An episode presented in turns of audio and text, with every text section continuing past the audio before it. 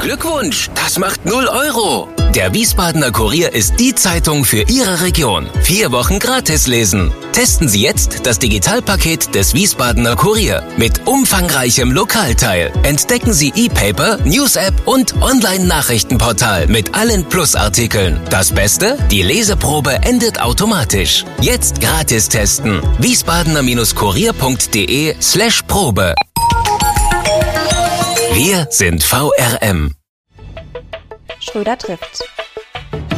Warum machen Sie, was Sie machen? Stefan Schröder, VRM-Chefredakteur, trifft in diesem Interview-Podcast spannende Gesprächspartner, die einen besonderen Lebenslauf, etwas Besonderes geschafft oder geschaffen haben.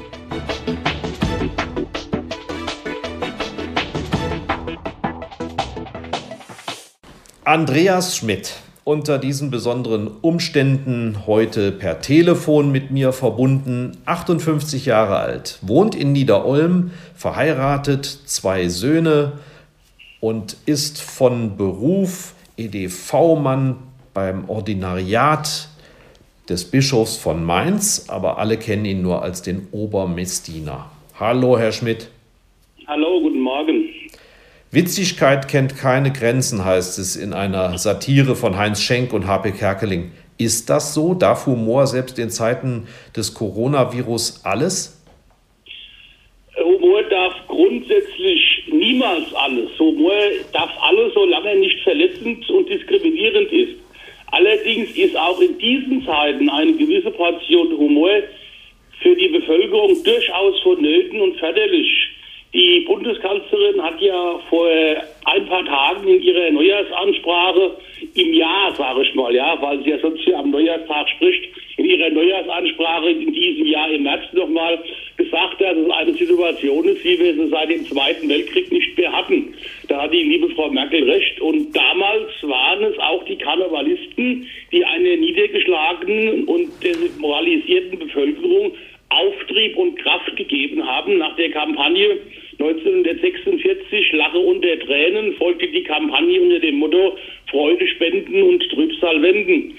Und der damalige Stadtkommandant von Mainz, ein, Mann, ja, ein Major König aus äh, der französischen Armee, ein gebürtiger Elsässer, hat den Mainzer führenden Fastnachtern auferlegt, die Menschen wieder zu bespaßen und ihnen Freude zu geben, damit das, was auf sie zukommt, in Zukunft auch gestemmt werden kann.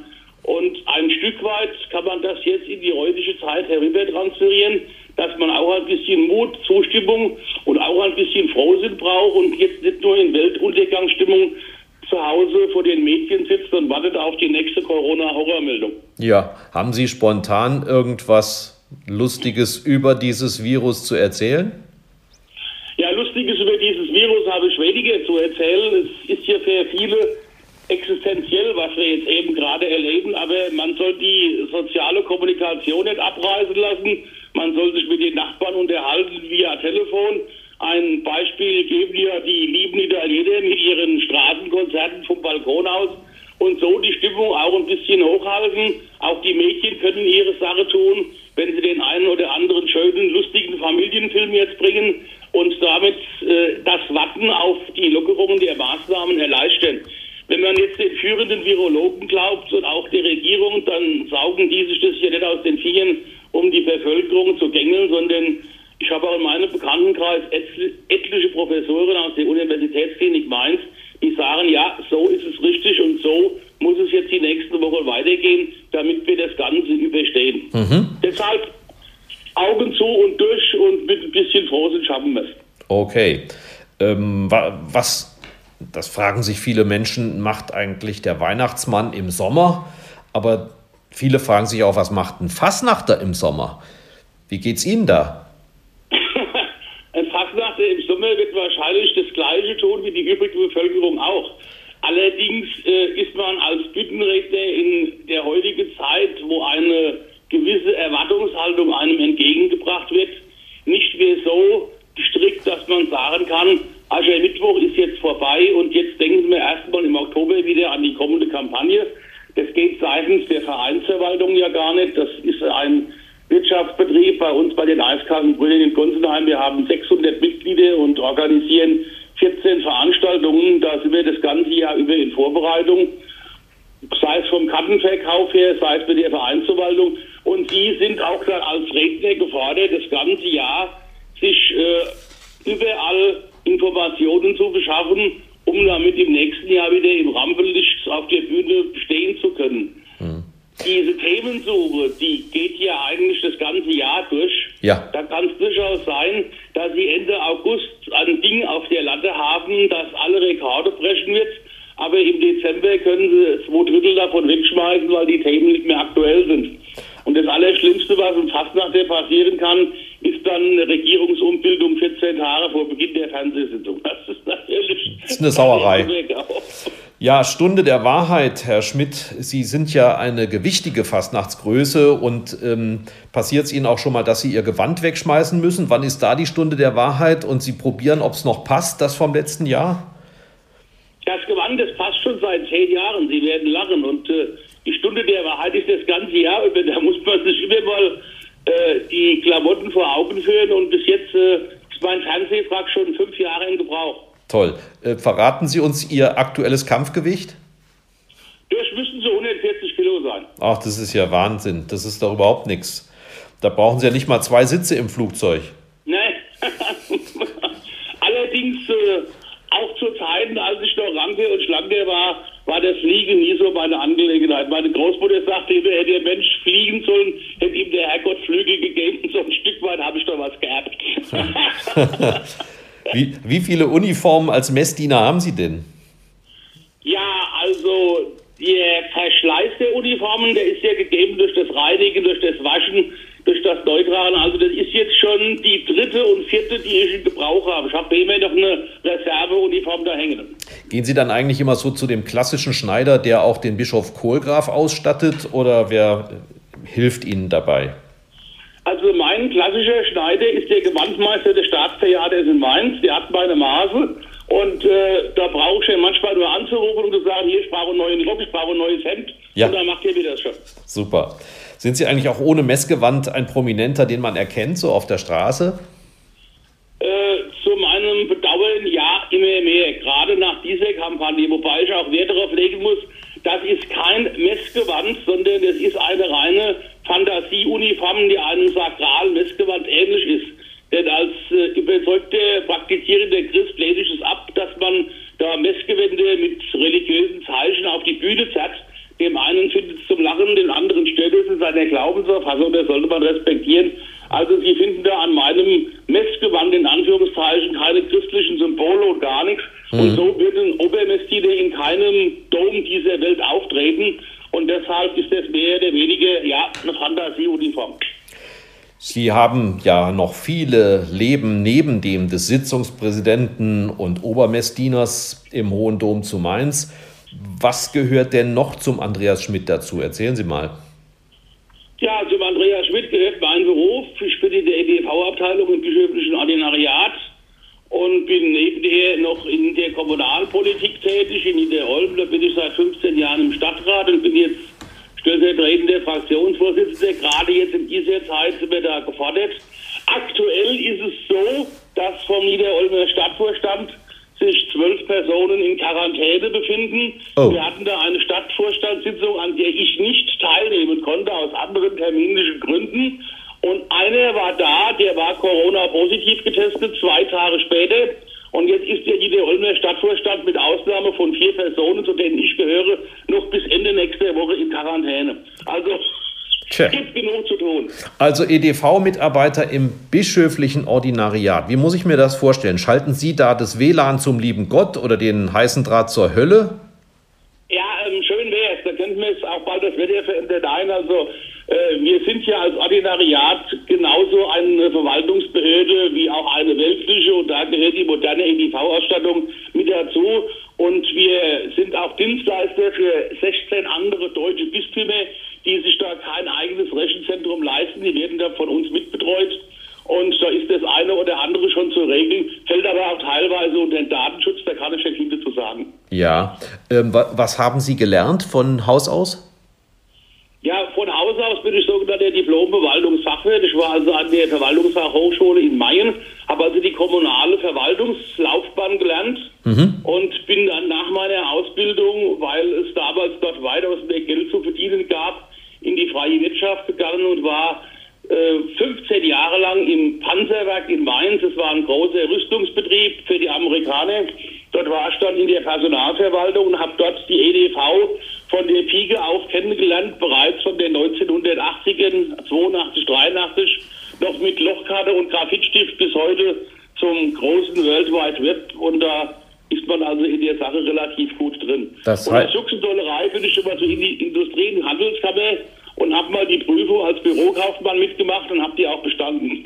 Super. Und jetzt sind Sie vom Panzer zum Bischof. Das ist ja eine irre Karriere. So ungefähr, ja. Wie liberal ist denn so ein Bischofsverein? Müssen Sie für die Kampagne Urlaub nehmen oder drückt der Kohlgraf da ein Auge zu und gibt sozusagen frei? Nein, also da gilt es äh, nach dem Motto, Dienst ist Dienst und Schnaps ist Schnaps. Das ist reines Privatvergnügen und die Arbeitsleistung muss auch während der Kampagne erbracht werden. Wir haben nur das ganze Jahr über sehr viel zu tun. Da gibt es auch einen Haufen Überstunden, die kann man dann in der Zeit mal abfeiern. Und man kann sich auch mal Urlaub nehmen, da ist die Urlaubsregelung großzügig, aber da jetzt einfach losgelassen und losrennen bei vollem Lohnausgleich, das kann sich kein Arbeitgeber leisten. Und so nachsichtig ist auch ein kirchlicher Arbeitgeber nicht. Ja, man hatte ja immer den Eindruck, Kardinal Lehmann und Sie, das war ein super Duo, ein super Team und der taucht ja auch in allen Fastnachtsreden auf. Aber ich habe mich gewundert, wie schnell Sie auch mit Kohlgraf vertraut waren. Liegt das daran, dass der ein Kölner ist? Ist der lustig? Der Bischof Kohlgraf ist ein sehr interessanter und ja auch äh, feinsinniger, lustiger Typ. Der strahlt aber auch viel Autorität und viel Glaubensfestigkeit aus. Und es ist einfach ein sympathischer Mensch. Und wenn einer am Rhein geboren ist, dann ist er automatisch affin mit jedem, der an diesem Fluss groß geworden ist. Und dann passt das irgendwie schon zusammen. Das ist klar. Unser Weihbischof ist aus der Pfalz, das ist ein Rheinfelser. Also ist das äh, auch in derselben Region, kann man sagen. Und da ist das schon ein gutes Duo, das das Bistum Mainz zurzeit führt, ja. Kommt es schon mal vor, dass der Bischof Sie um Rat fragt, wenn es um solche Ritusfragen aus der Fasnacht oder andere Verhaltensweisen geht? Ja, da ist er also ziemlich erfahren, der kann das gut alleine, aber ich denke, er würde sich nicht scheuen, wenn er eine Frage hätte, die wir zu stellen. Das ist richtig. Mhm. Die Rolle des Messdieners, die kennt man von Ihnen seit vielen Jahren. Sie sind äh, fast fünf Jahrzehnte auf der Bühne unterwegs, seit Äonen bei den Eiskalten Brüdern in Gonsenheim. Aber Ihre AfD-Rede aus dem Februar, die hat Sie erst so richtig berühmt gemacht. Ich zitiere nochmal zur Erinnerung. Die Morde von Hanau, die Schüsse auf die Synagoge in Halle, ob Juden, Christen, Muslime, das war ein Angriff auf alle. Wir leben hier zusammen, die Demokratie wird triumphieren, dieses Land werdet ihr niemals regieren. Das ist von Ihnen? Das ist von mir. Ja, und das entstand in der Tat erst am Freitagmorgen der Live-Sendung, denn die schrecklichen Attentate von Hanau, diese Morde geschahen ja quasi während der Fernsehsitzungsgeneralprobe. Da ist ja mittwochs vorher, wird die Sitzung komplett mit Publikum laufen lassen, damit man mal so ein Feedback bekommt, wie es aussieht. Und da hatten wir gedacht, keine Ahnung davon und erfuhren das erst am frühen Donnerstagmorgen, was sich da eigentlich Schreckliches zugetragen hatte. Und es ist ja klar, dass man als gerade als Weinserfassungsmacher darauf reagieren muss. Denn Sie müssen wissen, die Mainzer Fasnacht hat ein Alleinstellungsmerkmal dahingehend, dass sie aktuell und politisch ist. Also wir bezeichnen uns immer gerne als Narren mit Tiefgang. Und es war von Anfang an, von Anfang an der Mainzer Fasnacht, war diese urdemokratisch ausgerichtet. Wenn Sie sehen, dass alle führenden Karnevalisten, die damals die Mainzer Fasnacht gegründet haben, durchweg in der Pauskirche als Abgeordnete vertreten waren, damals auch die Kölner Kollegen, dann deutet das dahin, dass die Fasnacht sehr demokratieverbunden ist. Und auch dieses gesamte Ritual der rheinischen Saalfastnacht bringt nichts anderes zum Ausdruck als den Wunsch nach einer konstitutionellen Monarchie mit einem Fürsten als souveränen Staatsoberhaupt und einem vom Volk gewählten Kanzler, dem Sitzungspräsidenten, denn gerade in der Gründungszeit der Fastnacht 1838, das war ja schon die Zeit des Vormärzes. Die französische Revolution war verpufft. Die napoleonischen Befreiungskriege wurden gewonnen und das alte Regime, das sich auf die andere Rheinseite zurückgezogen hatte, wollte nun wieder auf der linken Rheinseite Fuß fassen. Aber die Mainzer und auch die Kölner und all die hier lebten, hatten ja die Freiheit schon genossen in vollen Zügen. Bei Napoleon zwar nicht so, aber zuvor in der Revolutionszeit. Die erste demokratische Staatsform auf deutschem Boden war die Mainzer Republik. Und die wollten sich das jetzt alles nicht mehr nehmen lassen, auch mit Erfolg im Nachhinein. Und die Mainzer Karnevalisten waren da von Anfang an auf deren Seite. Herr Schmidt, wenn man sagt, die literarische oder auch die politische Fasnacht und Sie halten solch eine Ansprache, ist das auch eine Rede mit einem Ziel? Verfolgen Sie damit etwas?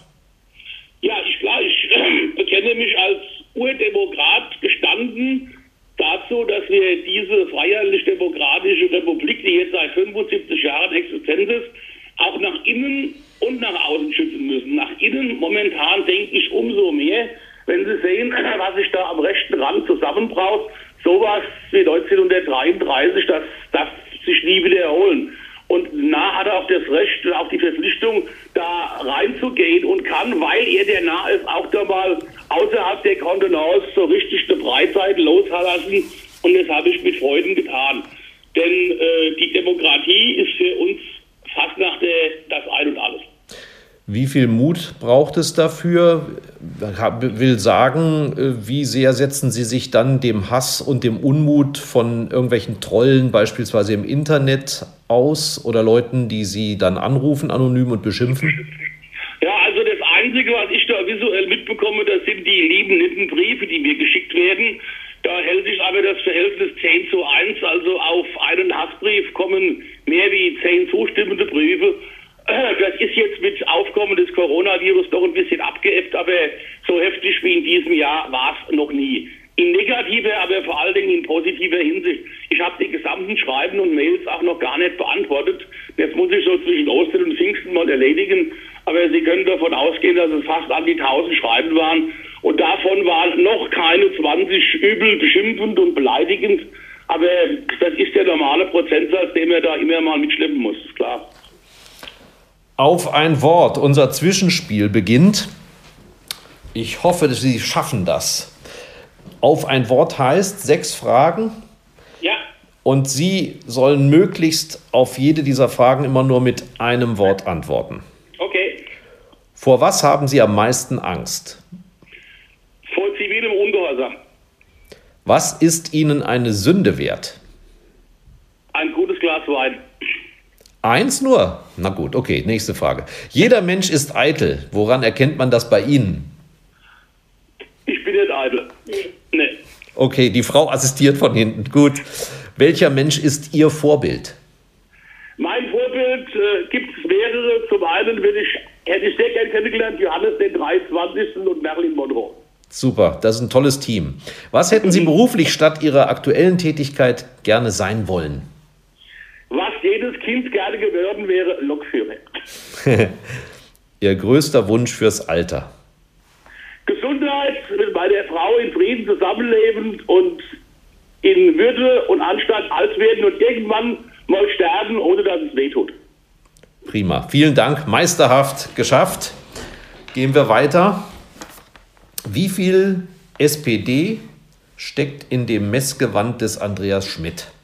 Will sagen, was, was in den Fastnachtsreden ist auch mit dem Politiker Schmidt ganz eng verbunden. Also ähm, in dem Messdiener Schmidt steckt kein Parteipolitiker, denn der Messdiener Schmidt, der haut ja auch manchmal seine eigenen Partei dermaßen auf die Hutschnur, wie auch in dieser Kampagne, und legt den Finger immer dicker in die Wunde. Da bin ich völlig wertneutral. Also ein Fastnachter ist überparteilich, das hat er auch zu sein, auch wenn er im wahren Leben einer Partei nahesteht und er für die sogar ein Mandat hat. Aber in der Kampagne muss er für alle offen sein. Und ich habe genauso viel schwarze, gelbe, grüne wie rote Freunde. Wie leidensfähig muss ein Sozialdemokrat in diesen Tagen sein? Ja, da muss er doch sehr leidensfähig sein, wenn es um seine eigene Partei geht und wenn es deren nicht gelingt, Charaktere bundesweit hervorzubringen, die an einen Helmut Schmidt, an einen Egon Bahr oder an einen Karl Schiller überhaupt heranreichen können. Da hat die SPD keine Chance zurzeit. Allerdings äh, ist es um andere demokratische Parteien momentan auch nicht so gut bestellt. Wenn ich mal uns unseren aktuellen Verkehrsminister sehe oder sehe seinen Vorgänger oder sehe den Herrn Lindner von der FDP, der zunächst mal seinem Thüringer Katastrophenmitglied äh, gratuliert hat nach seiner Wahl, gestützt durch die AfD. Da wird mir Angst und Bange, wenn es dann solche Psychopathen wie einen Björn Höcke gibt, der rhetorisch geschult und äh, mit allen Wassern gewaschen in die Öffentlichkeit tritt und den Wolf im Schafpelz mient. Die deutschen Burschenschaften, die im Hintergrund mit ihm marschieren, die Rechten, die da sich in den Vordergrund drängen, das ist etwas, auf da muss man höchste Aufmerksamkeit drauflegen. Haben Sie eine Theorie für die Probleme Ihrer Partei, woran es liegt, dass so viele Wähler sich abgewendet haben? Die SPD hat ihr Profil verloren. Die SPD müsste eigentlich die Arbeitnehmerschaft, ihre ureigenste Aufgabe, die müsste sie positionieren und vertreten. Schauen Sie mal, wir leben in einem Land, wo es nicht mehr möglich ist, in Ballungszentren, dass ein Vater mit einem handwerklichen Beruf, sagen wir ihn mal Schreiner, oder als Straßenbahnfahrer oder als Berufsfeuerwehrmann oder sogar als Polizist in der Lage ist, seine Familie von seinem Gehalt zu ernähren. Nein, die Ehefrau muss teilweise Vollzeit mitarbeiten gehen und bleiben dann die Kinder auf der Strecke. Meines Erachtens ja. Früher war es so, der Vater hat das Geld nach und die Mutter zog die Kinder groß. Und dieses natürliche, normale Familienleben ist jetzt vollkommen ad absurdum geführt. Wenn Sie sehen, im Rhein-Main-Gebiet kostet mittlerweile ein Quadratmeter Bauland an die 800 bis 1000 Euro. Wer soll das dann auf Dauer bezahlen? Geht hm. doch gar nicht gibt ja auch die Erklärung, dass man sagt, die Sozialdemokraten haben im Grunde gute Arbeit geleistet. Die wichtigsten Ziele, ich sag mal von Ferdinand Lassalle, Liebknecht, August Bebel, sind ja längst erreicht. Acht-Stunden-Tag beispielsweise, Gleichberechtigung etc. Sehen Sie das auch so? Ja, diese Sachen sind natürlich erreicht, aber auf wir auf das heutige Dasein oder das heutige Leben nochmal transferieren, dass es momentan bei uns ein Ungleichgewicht der Bevölkerung gibt. Das ist ja alles auch demografisch prognostiziert worden. Es gibt einen kleinen Pulk Reiche, die immer reicher werden und das große Mittelfeld, der Mittelstand, der hat sich seit Jahren nicht mehr erholen können und ist jetzt auch gerade in der vorherrschenden Krise derjenige, der am meisten abbekommt, wenn das Lokal nicht aufmachen kann, wenn der Friseur jetzt noch schließen muss, wenn der eine oder andere kleine Eventmanager, nennen wir ihn auch mal wieder an Hessen Schausteller, seine Cup nicht mehr feiern kann, da gehen hunderttausende Betriebe in Richtung Insolvenz und denen muss geholfen werden. Malu Dreyer ist ja eine der prominentesten und beliebtesten Sozialdemokratinnen in Deutschland, kann man sagen. Ähm, haben Sie mit der auch Kontakt? Wir haben ja öfter Kontakt. Die Malu und ich sind per Du. Wir sprechen auch außerhalb der Kampagne ein oder zweimal im Jahr aber ihr dicker Terminplan, der ist eigentlich so gefüllt, dass es dafür mehr keine Zeit gibt. Aber die vertritt auch so meine Linie. Nur eine Malo Dreier macht halt noch keine Partei, da müssten noch ein paar mehr sein. Ich hoffe, sie hält noch lang durch und die eine oder andere Genossin der vielen Genossinnen und Genossen tritt da mal mit in ihre Fußstapfen. Aber das Gerücht, dass Sie Ihr äh, neuer Kulturminister werden im nächsten Schattenkabinett, das stimmt nicht. Äh, davon habe ich bisher noch nichts gehört. Wäre mal eine interessante Aufgabe. Aber doch. Auf mich kam noch keiner zu. Oder lieber Weinminister. Oder beides, ja. Ja, ja, Wein ist auch Kultur, haben Sie vollkommen recht.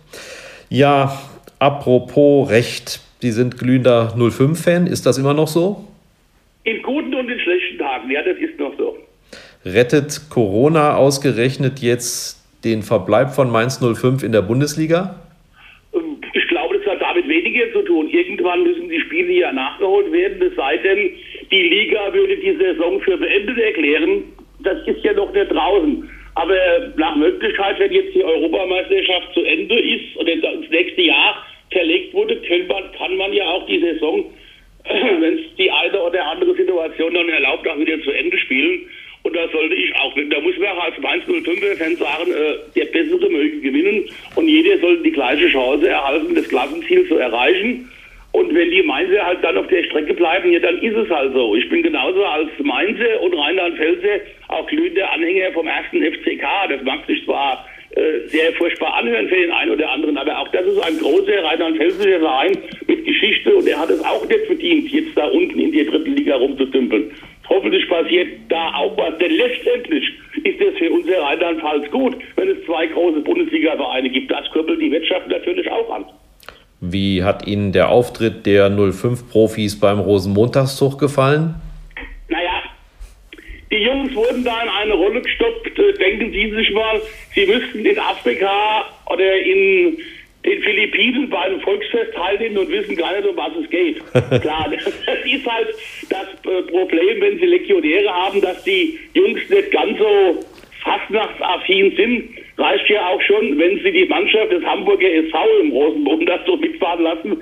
14 Hanseaten würden sich da auch vielleicht bedroht fühlen, wenn sie die ganzen Narren am Wegrand sehen. Aber da muss man halt mit leben. Und ja. vielleicht sollte man den armen Kerlen vorher mal so einen Crashkurs in Sachen Weiße Hasselblatt geben, damit die das Ganze auch mal lustiger finden. Das wäre doch eine super Idee jetzt, äh, gleich bei uns beiden hier geboren. Sie werden sozusagen der, der Fastnacht, Fastnachtscoach für die Spieler mal tun. Und wenn man den Jungs dann auch mal näher bringt, warum das alles so ist und woher es kommt, dann wird der eine oder andere da auch bestimmt eine Affinität entwickeln. Das ist richtig. Super. Affinität. Wir haben es jetzt in diesen Tagen gelesen. Es wird viel diskutiert über die tollen Gehälter der Profis und äh, dass die womöglich auch für gute Zwecke was abgeben sollen. Finden Sie das richtig? Ja, also ich finde, sowohl bei Fußballprofis als auch bei dem Spitzenmanagement weltweit. Das sind Zahlen, die aufgerufen werden, die sind schon teilweise unanständig. Wenn Sie mal überlegen, ein guter Freund von mir ist Klinikdirektor an der Uniklinik in Mainz. Der ist äh, führender Transplantateur für Leber und sonstige Organverpflanzungen und der kriegt vielleicht 10% von dem, was ein Mittelstämmer bei Bayern München verdient und hat 100.000 Mal so viel Verantwortung.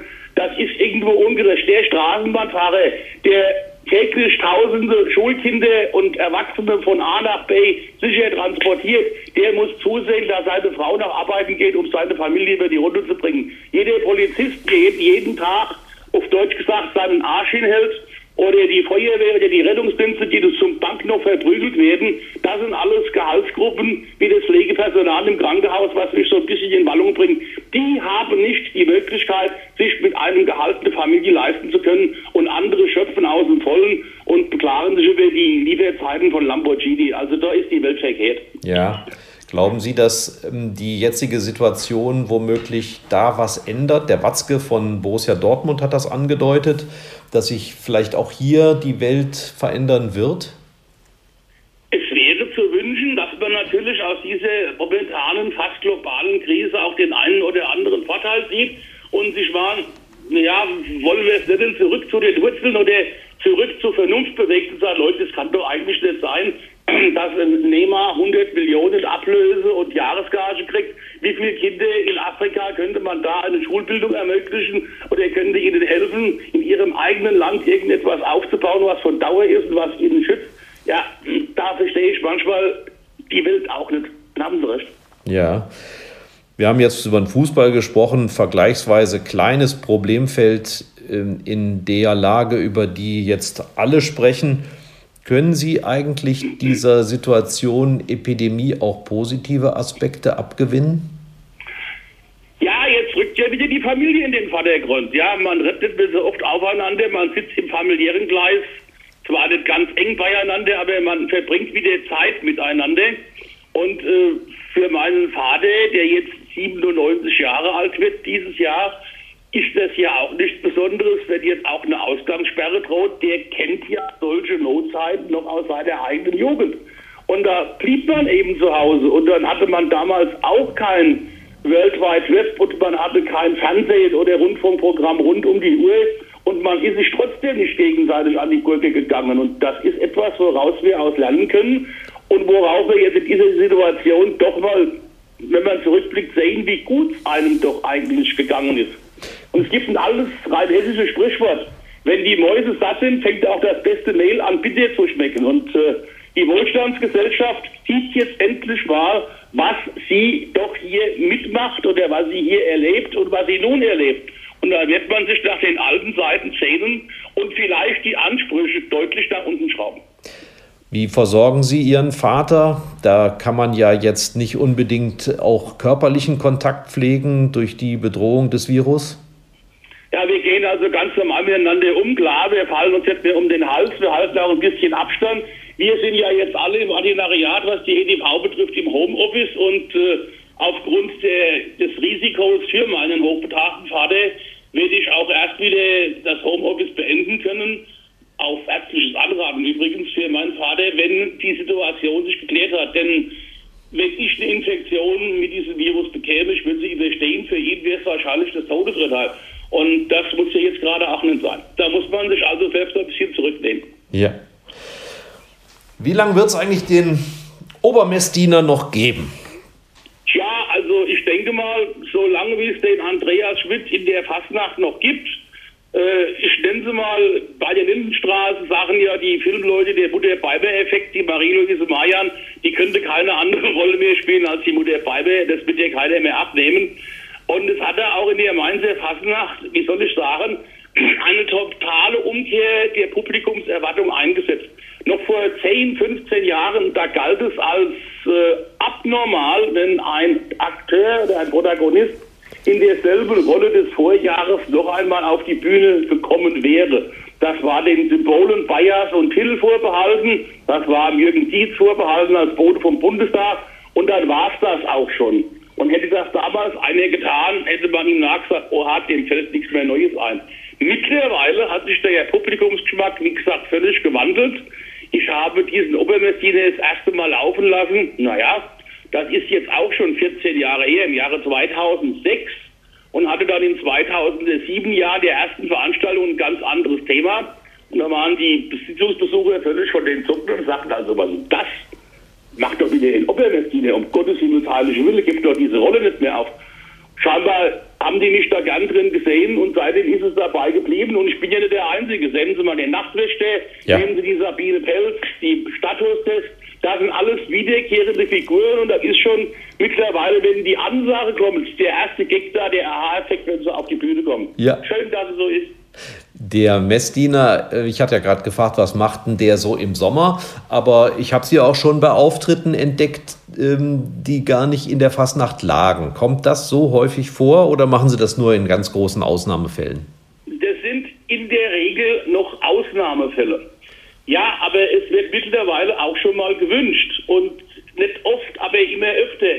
Und solange bei Mainz 05 im Juli beim Tour Hallermarsch gespielt wird, wird es auch vorkommen, dass die eine oder andere Geburtstag, Hochzeit und Betriebsreihe sich den Obermessdiener wünscht und dann kommt er auch, doch klar. Sitzungspräsident bei Mainz bleibt Mainz. Da haben Sie jetzt inzwischen schon eine ebenso legendäre Stellung inne und ich habe irgendwo gelesen, mindestens bis 2025 wollten Sie da oben bleiben, denn dann sei der 70. Geburtstag der Sendung. Halten Sie das durch? Auf jeden Fall. das ist wenn Sie jetzt überlegen, ist ja schon in fünf Jahren der Fall, also noch sechs Kampagnen. Und so lange muss ich auch meinem Bischof als treuer Mitarbeiter dienen. Und wie gesagt, das ist mein Ziel. Der Mass Index mag für manche vielleicht dagegen sprechen, aber die werden wir eines Besseren belehren. Und wenn der liebe Gott es zulässt, ich bin wie gesagt ein sehr gläubiger Mensch, ist das ein Datum, das ich anpeile. Und dann werden wir gucken, ob sich da was tut, ob die Sender das mittragen oder ob die sagen, machen noch ein, zwei Jahre weiter, aber irgendwann ist die biologische Uhr zu Ende. Ich gehöre zu den Menschen als ehemaliger Feuerwehrmann, die akzeptieren, dass nicht nur die, die Wurst zwei Enden hat, sondern auch alles, was man tut. Und irgendwann setzt der Körper und das alte Älterwerden einem da Grenzen. Und da ist man auch für diese Rolle nicht mehr in der Lage. Und das muss man aber auch schon wissen, wenn man 30, 35 ist und mit 60, 62 den Überraschten machen, dass man dann selber trifft. Wie es an Fastnacht ist, der Aschermittwoch ist genauso schön wie der 11.11. Sie haben es gerade erwähnt, Sie waren noch mal Feuerwehrmann. Ein guter Feuerwehrmann muss löschen können. Hand aufs Herz, wie viel mh, hm, Wein oder Gespritzten geht denn an so einem Abend bei der Fernsehfastnacht drauf? Was wollen Sie jetzt für eine Antwort haben? Eine gefakte oder die ehrliche? Nein, nur die gefakte natürlich. 10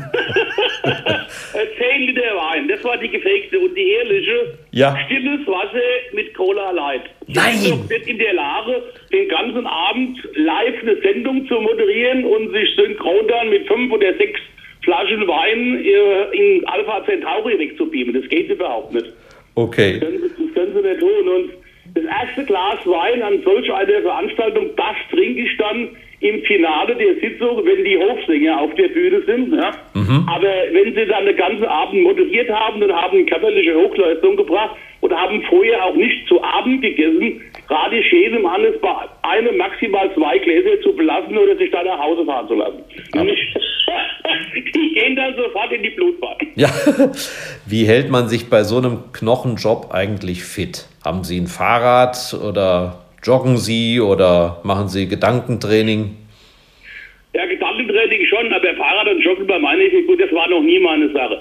Mein Traum, der ist mittlerweile jetzt zerstört, das ist Sauna und Schwimmen gehen. Da bin ich leidenschaftlicher Fechter davon. Aber ich werde mich jetzt im Frühjahr notgedrungen, da Hallen, Freifahrt, die Sauna jetzt bis mindestens 20. April geschlossen haben, sehr zu meinem Widerwillen auf die Gartenarbeit stürzen. Aber unserem großen Gemüsegarten habe ich stillgelegt und habe 175 Weinreben angepflanzt. Und da äh, arbeite ich dann als frommer Arbeiter im Weinberg des Herrn. Boah. Und, und wie heißt der Wein dann, wenn er fertig ist? Tja, da habe ich mir noch keinen Namen einfallen lassen. Es steht dies Jahr erst die größere Ernte bevor.